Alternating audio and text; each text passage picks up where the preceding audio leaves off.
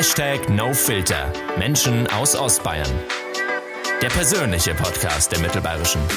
Ausgeschlafen darf ich Ihnen heute eine neue Folge Hashtag NoFilter präsentieren. Ich fühle mich konzentriert, meine Akkus sind aufgeladen. Kein Wunder, ich habe heute Nacht auch über acht Stunden geschlafen. Warum erzähle ich das? Im Podcast geht es heute um den wertvollen Schlaf. Dafür habe ich heute bei mir im Studio einen Schlafforscher. Schön, dass Sie mit dabei sind. Mein Name ist Evi Reiter. Professor Dr. Jürgen Zuley ist bei mir, Schlafforscher aus Regensburg. Hallo. Hallo. Ja, ist das ein Mythos oder stimmt das wirklich? Acht Stunden Schlaf sind ideal. Naja, es kommt fast an die Fakten ran. Es gibt Studie in Deutschland, die zeigt, dass der durchschnittliche Deutsche sieben Stunden schläft. Jetzt muss der Durchschnitt erstens nicht das gesündeste sein und vor allen Dingen ganz wichtig, das ist auch der breite Daumen.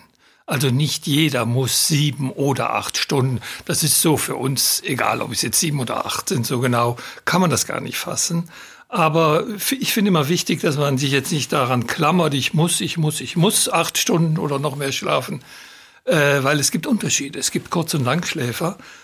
Die Schlafdauer hängt von dem Lebensalter ab, die hängt von der Jahreszeit ab, die hängt vom Geschlecht ab und die hängt davon ab, wie fit ich gerade bin. Äh, insofern sind das viele Faktoren. Aber so, damit man mal weiß, wo man so liegen sollte, ich sage mal sieben bis acht Stunden wäre in Ordnung. Ähm, gemeinsam mit drei Kollegen war ich äh, am Wochenende nachts unterwegs für ein Projekt. Wir wollten uns die Regensburger Nacht mal genauer anschauen. Wer arbeitet, was ist los? Von 21 Uhr bis 5 Uhr hatten wir sozusagen eine einmalige Nachtschicht. Ähm, wie ungesund ist denn Arbeiten bei Nacht mal ganz grundsätzlich? Also die Nachtschicht, das ist ja Arbeiten bei Nacht oder zur ungewohnten Zeit, ähm, ist grundsätzlich ungesund. Das kann man schon sagen. Es hängt aber jetzt von vielen Faktoren noch ab. Zum mhm. Beispiel, so wie Sie mal eine Nacht, ja, das kennen sehr viele. Also das korrigiert sich wieder. Der Körper kann das am nächsten Tag oder noch besser in der folgenden Nacht wieder kompensieren. Eine ganz andere Frage ist, ob ich regelmäßig Nachtschicht mache. Mhm. Und da wird's dann auf Dauer ungesund. Wenn man den Zahlen packen will, also wenn man länger als fünf Jahre Nachtschicht macht, dann ist das krankmachend. Das ist schon mal ein Faktor. Jetzt hängt es aber wieder davon ab, was für ein Schichtsystem wir haben. Das heißt, habe ich Dauernachtschicht, also jede Nacht, dann mal wieder frei, jede Nacht, oder habe ich Wechselschicht, was auch sehr häufig ist, mal früh, mal spät, mal Nachtdienst. Und wie viele Nächte ist der Block jeweils. Ja, also bei uns ist so der Klassiker eine Woche. Ja, und dann hat man eine Woche frei. Das wäre so die Dauernachtschicht. Äh, oder auch in der Wechselschicht kann das ähnlich laufen. Und das ist jetzt auch wichtig. Also wie viele Nächte hintereinander, das ist vielleicht auch logisch, mhm. äh, mache ich jetzt durch. Und äh, da wird's dann wirklich happig für den Körper, für den gesamten Organismus. Warum? Nun, zwei Dinge passieren. Zum einen äh, ist der Schlaf gestört, weil ich kann tagsüber niemals so erholsam schlafen wie in der Nacht. Wir sind vorprogrammiert auf nachts zu schlafen und nur dann ist der Schlaf wirklich erholsam. Also, der Nachtschichtler schläft schon einmal zur falschen Zeit, hat übrigens dann auch noch das Problem, dass er zur falschen Zeit arbeitet. Er arbeitet ja dann, wenn sein Körper schlafen will und er versucht zu schlafen, wenn sein Körper und Geist fit ist für den Tag. Das sind zwei Dinge. Also die Leistungsfähigkeit ist schlecht, er wird Fehler machen und der Schlaf ist lange nicht so erholsam. Das addiert sich. Und das hängt auch damit zusammen, dass unser Schlaf-Wach-Rhythmus äh, zu einem biologischen Rhythmus passt. Wir haben ja nun mal eine innere Uhr und das ist nun wirklich nichts Esoterisches. Immerhin äh, hat dieses Forschungsgebiet sogar den Nobelpreis jetzt bekommen, also ist wirklich seriöse Wissenschaft, die sogenannte Chronobiologie, die sich also mit den biologischen, mit den messbaren biologischen Rhythmen befasst. Und die kann eben genau zeigen, dass unser Körper eben tagsüber auf Aktivität schaltet mit praktisch sämtlichen Funktionen und in der Nacht, egal ob ich schlafe oder nicht, in den Ruhemodus schaltet. Ja. Und da kann man dann auch gut schlafen. Also der biologische Rhythmus muss stimmen und der Schlaf muss stimmen und beides wird bei der Nachtschicht gestört. Und dieses Phänomen kennt ja auch irgendwie jeder, wenn man sich mal so ein Mittagsschläfchen gönnt. Dieser Schlaf ist ja was ganz anderes als dieser Tiefschlaf nachts. Wann fällt man denn in den Tiefschlaf? Der Tiefschlaf ist der wichtigste Teil des Schlafes und der beginnt ungefähr 30 Minuten nach dem Einschlafen beim Nachtschlaf. Man kann übrigens auch beim Mittagsschlaf, wenn man lange genug schläft, in den Tiefschlaf kommen. Davon rate ich aber ab, weil dann hat man Probleme anschließend zu erwachen. Und vor allen Dingen ist der Tiefschlaf nicht so viel, nicht so gut wie der, den ich in der Nacht habe. Also in der Nacht nach einer halben Stunde bin ich normalerweise im Tiefschlaf und habe bis ungefähr gegen drei, vier Uhr morgens den Tiefschlaf. Mhm. Wird immer unterbrochen äh, durch Traumschlaf. Da wird man praktisch wach immer zwischendurch und geht dann wieder in diesen wichtigen Tiefschlaf. Während dann so ab drei, vier Uhr nachts ist nicht mehr viel mit Tiefschlaf. Da findet mehr Traumschlaf statt, mehr leichter Schlaf statt. Also das ist der wichtigste Teil des Schlafes in den ersten vier Stunden so ungefähr. Viele haben uns auch berichtet in dieser Nacht, ähm, sie schlafen vor der Nachtschicht. Und jetzt gehen wir mal davon aus, das sind Nachtschichtler, die tatsächlich regelmäßig nachts arbeiten, bis teilweise 5, 6 Uhr morgens. Jetzt, wenn die noch mal zwei, drei Stunden vor dieser Nachtschicht schlafen, ist das denn ratsam?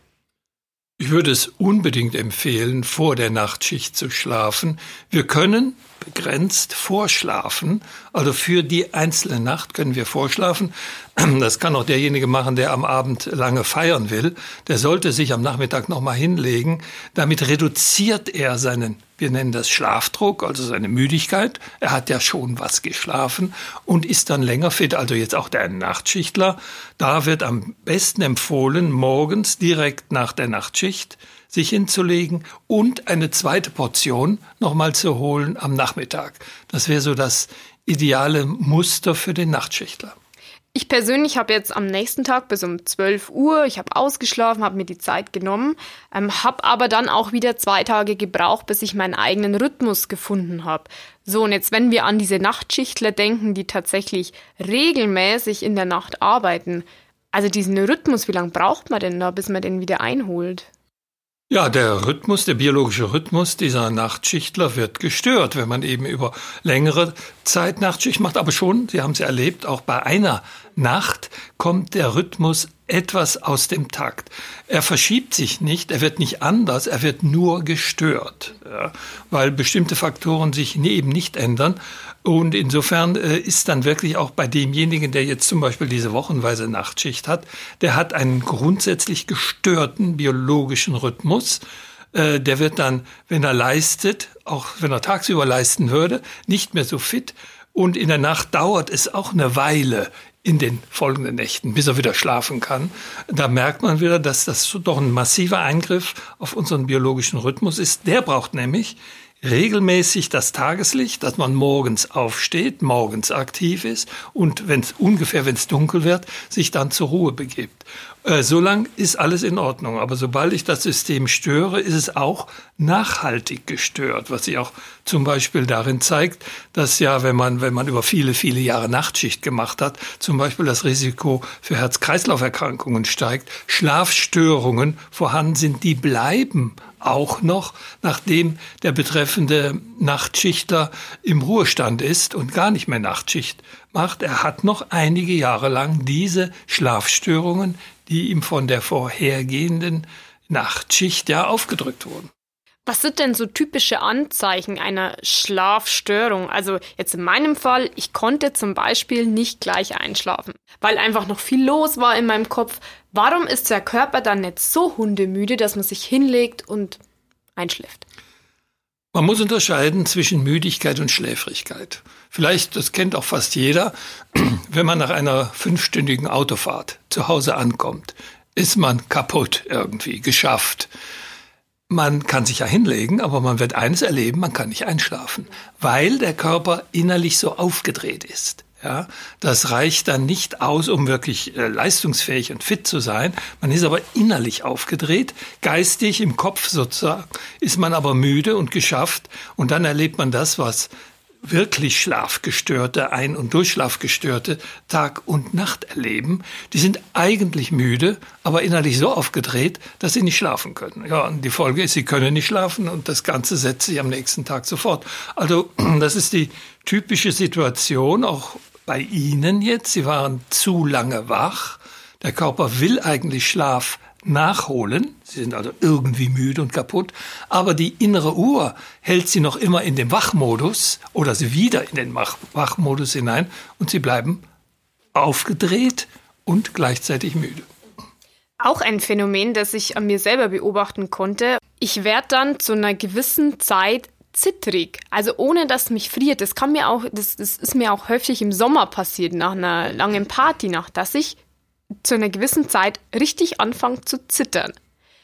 Hat das irgendwas damit zu tun mit diesem Schlafmangel? Richtig, das ist, würde ich schon als Folge des Schlafmangels. Und zwar geht der auch auf den Kreislauf sozusagen, und zwar gerade auf den Kreislauf. Da kann zum Beispiel auch dieses Frieren herkommen, das man bei Müdigkeit empfindet. Also wenn ich kalt habe, das kann auch daran liegen, dass ich müde bin. Ja, und wenn noch mehr sozusagen der Kreislauf dann beeinträchtigt ist, dann kann es auch zum Beispiel zu dieser Zittrigkeit kommen. Äh, ein Zeichen von Müdigkeit und dass hier irgendetwas durcheinander ist. Haben Sie noch weitere Anzeichen, wo ich vielleicht aufmerksam sein sollte? Okay, äh, das, wenn mir häufiger passiert, könnte vielleicht tatsächlich am Schlafmangel liegen. Es ist natürlich, das, das Klassische ist ja erstmal die Tagesmüdigkeit. Wir nennen das auch ein Leitsymptom. Das ist das Wichtigste, dass ich überwiegend mal abgesehen von der Mittagszeit, wo ja eine Müdigkeit erlaubt ist und auch ein kurzer Mittagsschlaf erlaubt ist. Aber wenn ich so nicht fit bin, nicht leistungsfähig bin, wenn ich mich nicht konzentrieren kann, äh, es kann aber auch sein, wenn ich gereizt bin. Also Gereiztheit kann auch ein Zeichen von Müdigkeit sein, weil umgekehrt ein übermüdeter Mensch ist auch schnell gereizt. Das kennen wir ja von Kindern zum Beispiel. Mhm. Die schreien, sie sind nicht müde, sie sind nicht müde und ping, auf einmal schlafen sie schon. Mhm. Also das ist auch so eine Folge von Schlafmangel, diese Gereiztheit. Aber vor allen Dingen ist es natürlich dann auch diese, der Wunsch, endlich zu schlafen. Der Kopf wird schwer, die Augen werden schwer. Und ganz vorsichtig müssen natürlich diejenigen sein, die Auto fahren. Das ist jetzt bei der Schichtarbeit zum Beispiel, wenn einer von der Nachtschicht nach Hause fährt. Das ist ein hohes Risiko, weil oft wird es nicht wahrgenommen wie müde man da ist. Also eine, eine leichte Müdigkeit übersieht man oder man denkt, das packe ich schon bis zu Hause. Aber man muss daran denken, das eigentliche Einschlafen kommt dann ganz schnell und das kann dann ganz fatal enden. Haben Sie Fragen, Anregungen oder Wünsche? Schreiben Sie uns eine Mail. podcast.mittelbayerische.de Stichwort Krebs. Sie hatten da im Vorfeld schon äh, das Thema angeschnitten. Wie hängt es denn zusammen oder was ist man da gerade so am Erforschen? Grundsätzlich sollte man wissen, dass unser Immunsystem sich nur im Schlaf regenerieren kann. Also das ist einer der Gründe, warum wir schlafen müssen. Und da ist auch der Tiefschlaf, den wir schon angesprochen haben, extrem wichtig. Also diese Regeneration des Immunsystems äh, wie gesagt, erfolgt nur im Schlaf. Und es gibt natürlich viele Studien, wo man aber manchmal äh, weiß, zum Beispiel, die Betreffenden haben schlecht geschlafen.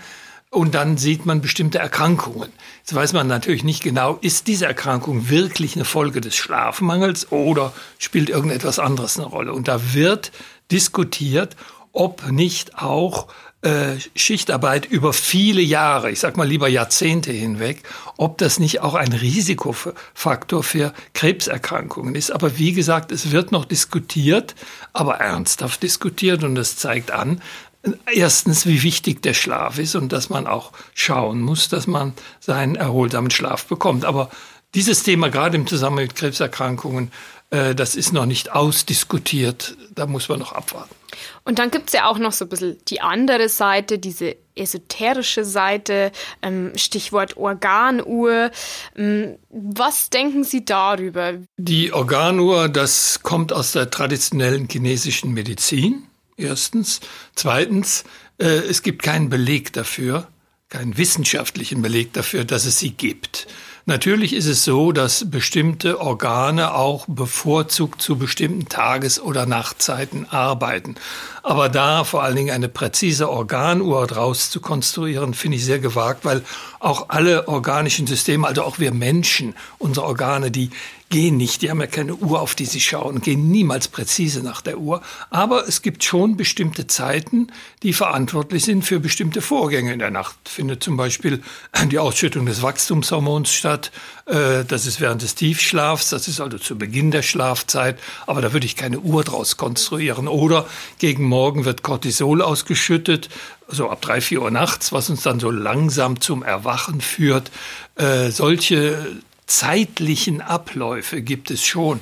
Aber Organuhr, das finde ich zu simpel. Also so einfach ist es, glaube ich, nicht. Grundsätzlich waren wir jetzt auch schon beim Thema, was macht der Körper nachts, wenn er schläft? Er schüttet verschiedene Hormone aus.